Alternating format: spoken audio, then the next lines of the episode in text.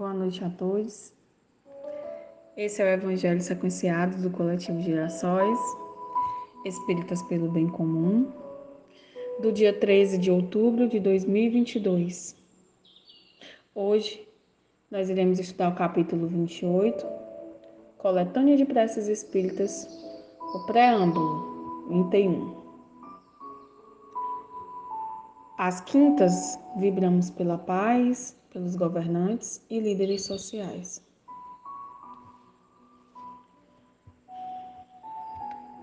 Pai, rogamos a Ti a permissão para mais esse estudo e a inspiração dos bons espíritos. Desejamos que ele alcance a muitos corações. Que assim seja.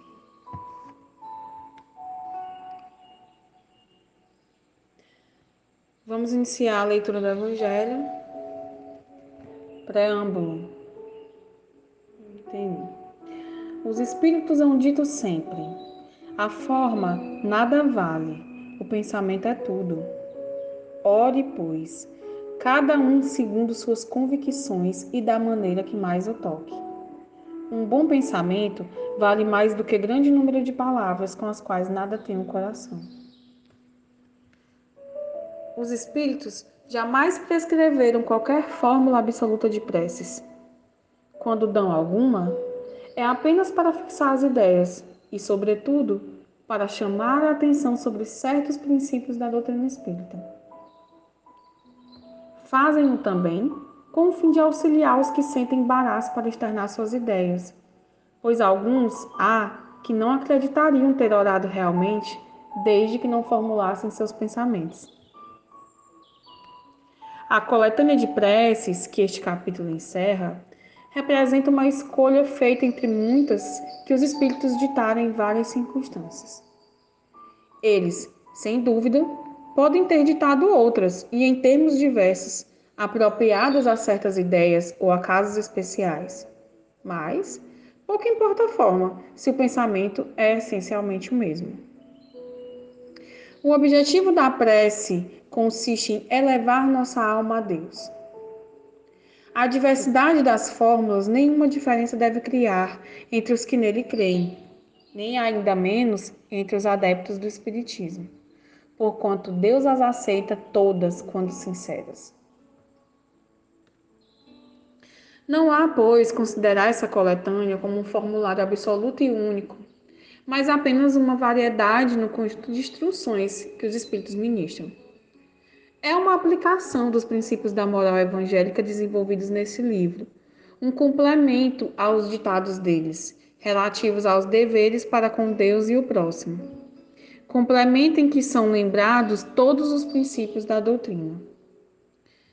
O Espiritismo reconhece como boas as preces de todos os cultos, quando ditas de coração e não de lábios somente. Nenhuma impõe nem reprova nenhuma. Deus, segundo ele, é sumamente grande para repelir a voz que lhe suplica ou lhe entoa louvores, porque o faz de um modo e não de outro. Quem quer que lance anátema às preces que não estejam no seu formulário, provará que desconhece a grandeza de Deus. Crer que Deus se atenha a uma fórmula é emprestar-lhe a pequenez e as paixões da humanidade. Condição essencial à prece, segundo São Paulo, no capítulo 27, número 16, é que seja inteligível, a fim de que nos possa falar ao Espírito. Para isso, não basta seja dita numa língua que aquele que ora compreenda. Há preces em línguas vulgar que não dizem ao pensamento muito mais do que se fossem proferidas em língua estrangeira e que por isso mesmo não chegam ao coração. As raras ideias que elas contêm ficam, as mais das vezes, abafadas pela superabundância das palavras e pelo misticismo da linguagem. A qualidade principal da prece é ser clara, simples e concisa, sem fraseologia inútil, nem luxo de epítetos que são meros adornos de lentejoulas. Cada palavra deve ter alcance próprio, despertar uma ideia, pôr em vibração uma fibra da alma.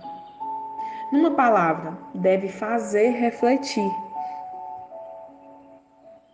Somente sob essa condição pode a prece alcançar o seu objetivo. De outro modo, não passa de ruído. Entretanto, notai com que ar distraído e com que volubilidade elas são ditas na maioria dos casos. Vêm-se lábios a mover-se. Vêm-se lábios a mover-se, desculpa. Mas, pela expressão da fisionomia, pelo som mesmo da voz, verifica-se que ali apenas há um ato maquinal, puramente exterior, ao qual se conserva indiferente a alma. Estão divididas em cinco categorias as preces constantes nessa coletânea.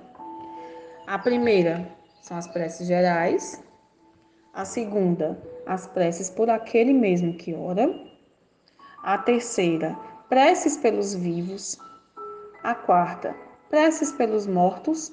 E a quinta, preces especiais pelos enfermos e pelos obsidiados. Com o propósito de chamar de maneira especial a atenção sobre o objeto de cada prece e de lhe tornar mais compreensível o alcance, vão todas precedidas de uma instrução preliminar, de uma espécie de exposição de motivos, sob o título de prefácio.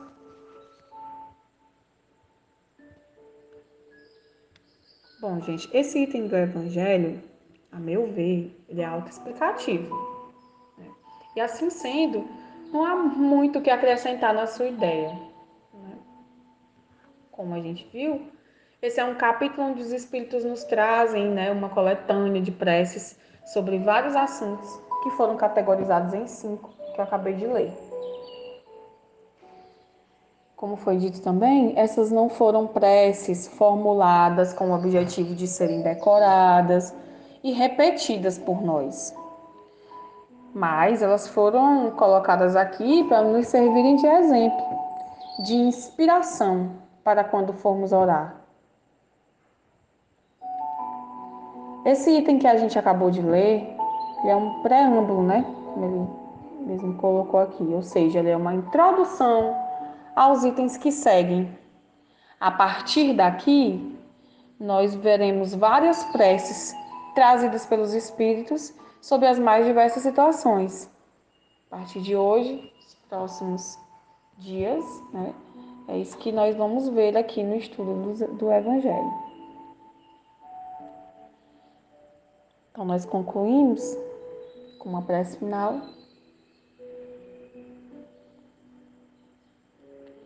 Jesus, nosso Mestre, nosso guia, nós te rogamos por paz, por discernimento, que nesse momento atual do nosso país, o amor, no seu sentido mais verdadeiro, prevaleça.